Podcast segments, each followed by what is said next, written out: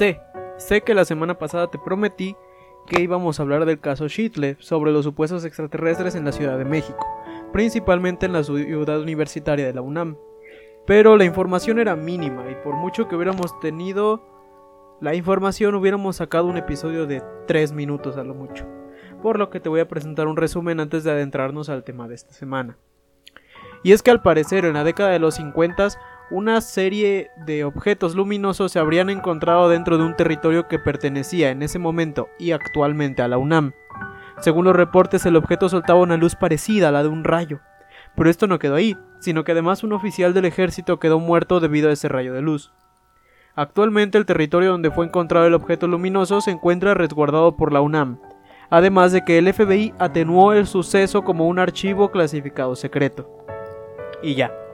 Ahora continuaremos con el caso de hoy. Dejando un poquito de lado los alienígenas y aprovechando que ya tocamos suelo mexicano, hablemos de un caso que conmocionó todo México en 2006, el 2 de marzo para ser exactos. Tráfico de influencias, conspiración, crimen y una relación tóxica son las palabras que mejor describen al caso. Bienvenido al caso Cumbres, el caso del asesino de Cumbres, el caso Santoy o el caso de los Peñacos, como quieras llamarlo. El asesinato de los hermanitos Peñacos es uno de los crímenes más sonados que han ocurrido en Monterrey, México, caso que adquirió notoriedad no solo en México, sino también fuera, en las fronteras, pero, ¿qué fue lo que pasó? Y principalmente, ¿cómo ocurrió? Bueno, el doble homicidio fue un 2 de marzo de 2006, en la casa de Erika Peña Cos, ubicada en la calle Monte Casino de la colonia Cumbres, en Monterrey. De acuerdo con las declaraciones del juicio, los niños fueron asesinados en su casa después de que Diego, novio de Erika, la visitase. Su entonces novia intentaba dialogar para reanudar su relación, esto según la versión oficial. Ambos se habían conocido en una fiesta de 15 años de una amiga mutua, mientras Diego estudiaba ingeniería y había incursionado en la conducción televisiva. La historia de amor entre los dos era aceptada por las familias, e incluso Diego pasaba festividades como Año Nuevo con los Cos. De acuerdo con el testimonio de Erika, después de tres años de relación decidió terminar con Diego, ya que este se había convertido en un hombre agresivo, posesivo y celoso. El acto que habría provocado la ruptura fue que Diego le habría robado a Teresa Cos, madre de su novia y entonces conductora en la televisión local de la cadena Multimedios de Monterrey, un celular que luego intentaría regalarle a Erika como si fuera nuevo, versión que fue negada por el joven. Otra versión, la versión de Diego, es que en una de tantas festividades que pasó junto a los Peñacos, este habría mantenido relaciones sexuales en numerosas veces con la madre de Erika, lo que desencadenaría conflictos entre madre e hija, esto para que Diego terminara su relación con Erika y pudiera seguir con su amorío secreto con la madre, quien obviamente negó esta versión. Pero bueno, el chiste es que nuestra pareja favorita había terminado. Después de la ruptura, Diego organizó una fiesta en la que ambos se iban a reencontrar, y aunque no reanudaron su romance, sí iniciaron una amistad. Amistad en la que de vez en cuando seguían echando la caricia, porque hashtag es novios. Bueno, Después de tanto vente para acá, unas cervezas y un palito, que si esto, que si lo otro, se volvieron a mandar al carajo con una discusión. Pues una de las dos partes quería reanudar la relación, mientras que Erika estaba bien con su te llamo cuando te necesite, vienes, comes y te vas. Esto desató que se dejasen de frecuentar. Por ello, una noche Santoy se reunió con su mejor amigo a tomar y jugar Xbox, como todo hombre dolido al que acaban de mandar al carajo. Durante la madrugada decidiría ir a la casa de los Peñacos, ya que era muy común que tuvieran casa sola. Aquí es donde comienza a haber discrepancias entre ambas versiones. La versión oficial dice que Santoy trepó por las paredes y barrotes de la casa usando guantes y pasamontañas, pero la versión de Diego dice que durante la madrugada recibió un mensaje de Erika, la cual hablaba porque necesitaba verlo, obviamente para echar caricia por lo que le dijo a su amigo que le prestara feria para un taxi y ya estando en la residencia, sí subió por la ventana que daba al cuarto de su amorcito, pero no usando guantes o pasamontañas. Pero bueno, para no seguir haciéndote bolas, te voy a contar primero la versión oficial de los hechos, versión de la Procuraduría de Justicia, y ya después te cuento la versión de Diego Santoy. En la madrugada del 2 de marzo, el joven Diego Santoy Riverol se introdujo de manera clandestina en la casa de la familia Peñacos, hogar de su exnovia Erika, localizado en la calle Monte Cassino 2909 en la colonia Cumbres. ¿Qué buscaba Diego con esto? Nunca quedó claro si buscaba reclamarle a Erika por la ruptura sentimental o si en verdad iba con la plena intención de hacerle daño a ella y a sus familiares. Ya sé que eres tú, Diego, le dijo Erika al mismo, quien trataba de ocultar su rostro. Luego él mostró su identidad. Ambos discutieron en la cocina de la casa de los Peñacos. Fue cuando uno de los hermanos menores de Erika se levantó de la cama y se dirigió al cuarto de lavado. Ahí lo atacó Diego, de acuerdo con lo que quedaría después plasmado en la carpeta de investigación. Posteriormente atacó a la empleada doméstica, de nombre Catalina Bautista, a quien golpeó y dejó amordazada en el interior de un baño. Después asesinaría a María Fernanda de tres años, a quien estranguló con un cordón. El siguiente movimiento del llamado asesino de cumbres fue dirigirse a la habitación de Erika, su exnovia, a quien encaró y la golpeó con un martillo para después producirle varias heridas con una navaja, entre ellas una de gravedad en el cuello. Posteriormente se iría a la casa tomando como rehén a la señora Catalina para dejarla en un punto del centro de la ciudad. Se supone que Diego acudió a su casa, donde preparó sus cosas y le contó lo sucedido a su hermano, por lo cual ambos buscaron huir hacia el sur del país, intentando salir de México. Sin embargo, días después ambos fueron detenidos en Oaxaca y enviados a Monterrey para enfrentar la justicia. Esta es la versión oficial dada a conocer durante el juicio. El juicio causó revuelo por todos los elementos que estuvieron presentes, ya que ambos protagonistas eran de familias de nivel socioeconómico alto, a lo que se suma que la madre de Erika y los fallecidos, Teresa Cos, era una astróloga reconocida que salía en un programa de multimedios. Pero bueno, antes de seguir con el juicio, los careos y todo el drama que desató esto, toca contar la versión del acusado, la cual, a mi gusto, tiene más coherencia y lógica que la versión oficial, pero como siempre, te dejo que juzgues tú mismo. Diego Santoy cuenta que después de entrar en la residencia durante la madrugada, tuvo relaciones sexuales con Erika, como siempre, y una vez que terminaron lo que tenían que terminar, bajaron a la planta baja de la casa, y Santoy le pediría retomar su relación. La respuesta de Erika sería más o menos como un no, ni madres, tú ya sabes cómo funciona el pedo entre nosotros dos. Vienes, coges y te vas. Acto seguido iniciarían una discusión, de esas que tenían siempre, ahora en la cocina de la casa.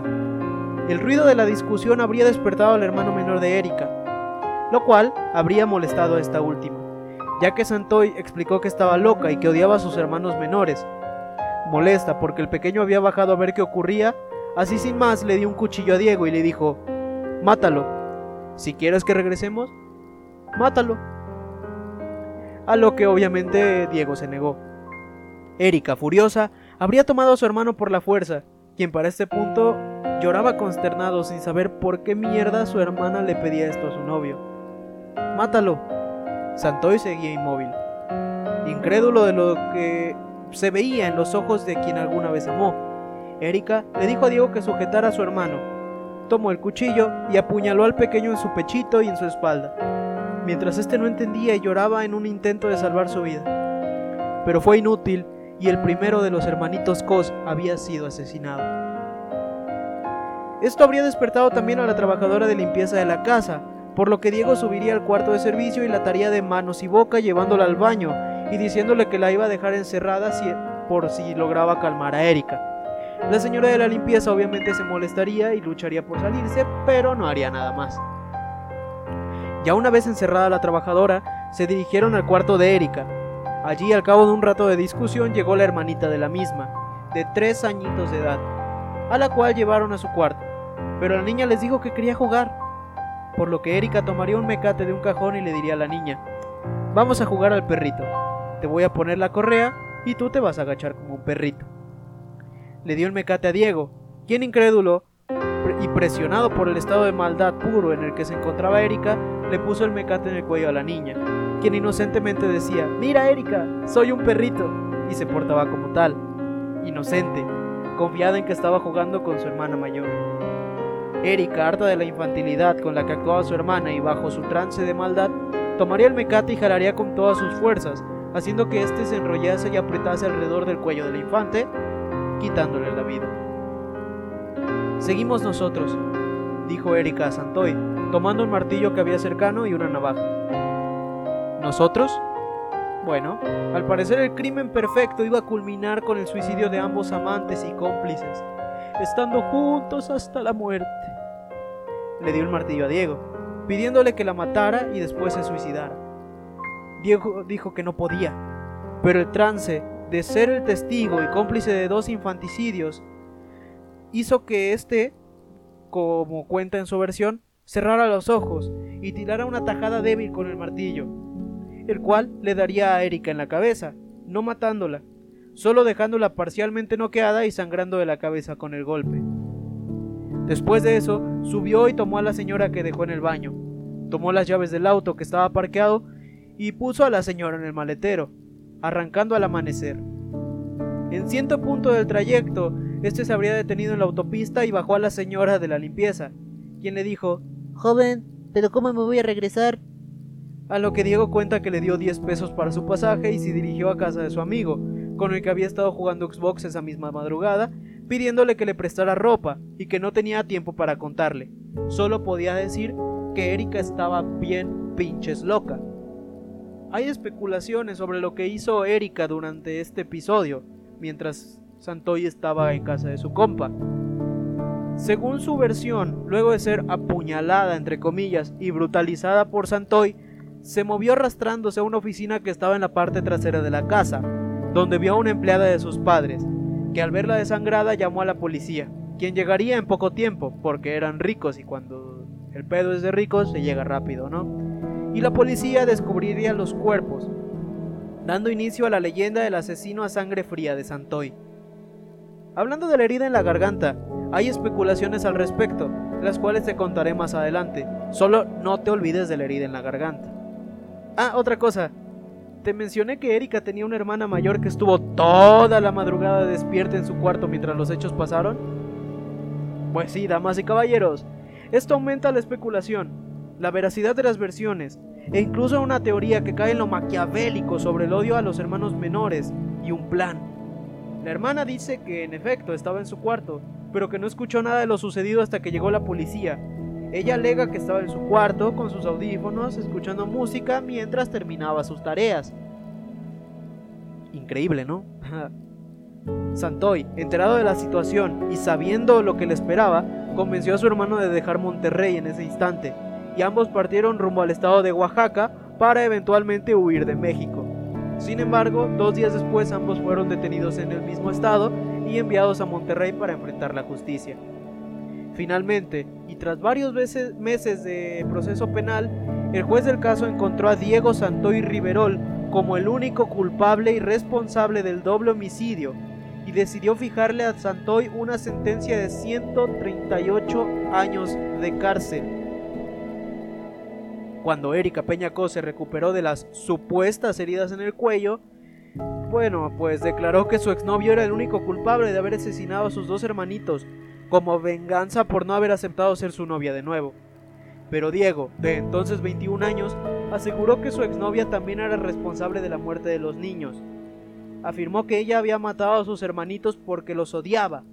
Además que dio a conocer que él solo ayudó a asesinarlos, ya que la chica lo habría presionado para cometer el crimen, aludiendo a una falta de amor hacia ella. Yo estoy dispuesto a pagar lo mío, pero no por lo tuyo, le dijo Diego a Erika en un careo, ante lo que ella respondió, mis manos están limpias, al igual que mi alma. Sin embargo, él insistió en la participación de la joven al señalarle.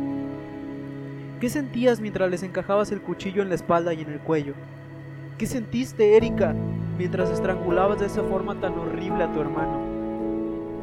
Tras involucrar a la hermana mayor de la familia, Santoy volvió a modificar su testimonio y agregó que había mantenido relaciones sexuales con la madre de la expareja.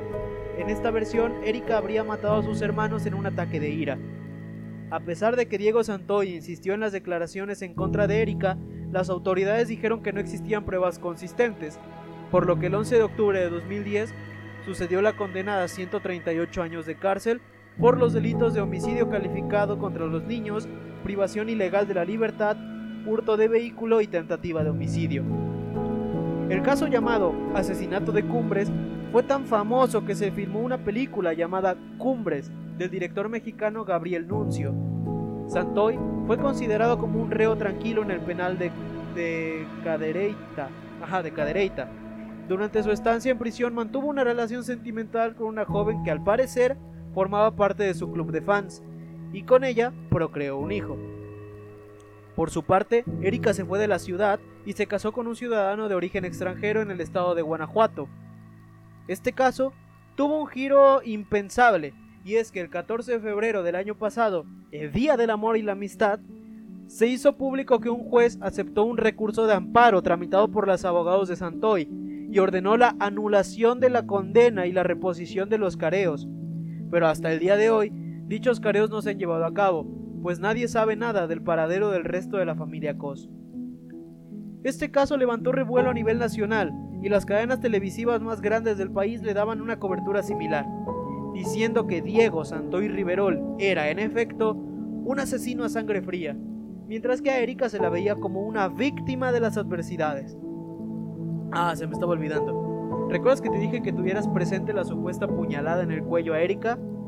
Bueno, pues esto puede resultar como un arma de doble filo, ya que en un principio Erika salía ante la prensa utilizando un collarín o gasas en la zona supuestamente herida, así como una voz afónica, como si sus cuerdas vocales, vocales, perdón, hubiesen sufrido un daño irremediable. Pero no pasó mucho tiempo cuando ya aparecía ante las cámaras sana, con una voz totalmente recuperada y según reportes de medios, sin cicatriz alguna, como si hubiese sido parte de la historia para que fuese usado en contra de Santoy Riverol. Actualmente Diego sigue encarcelado y Erika fuera del foco público. Y yo, personalmente, considero que estamos ante un caso más de tráfico de influencias y abuso de poder. Debates se han presentado sobre los hechos y la mayoría comparte mi opinión de que la versión oficial de la Procuraduría no es, para nada, lo que pasó en esa fatídica madrugada. Considero que las inconsistencias del caso, material de los careos, los testimonios a la defensiva y las pruebas consiguientes nos dan un culpable más, Erika Peñacos. Y con esto no estoy diciendo que el que debería estar libre es Diego, para nada. Si bien no pudo haberlos matado de viva mano, fue cómplice, robó el auto y secuestró a la señora de la limpieza. Para mí, los dos deberían estar en la cárcel. Los dos son unos pinches loquitos. Los dos son culpables. Los dos mataron a los pequeños. Así que sí, Erika para mí es quien mató a los niños, pero Diego fue su cómplice.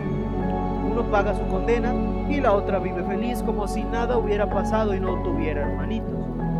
De nuevo, júzgalo tú mismo. Con esto terminamos el episodio de hoy. El episodio más difícil emocionalmente hablando que he escrito. Sigue nuestras redes sociales. Te lo cuento el podcast en Instagram y Facebook. Que si no se me olvida en el transcurso del fin de semana subiré los careos para que puedas formar tu criterio.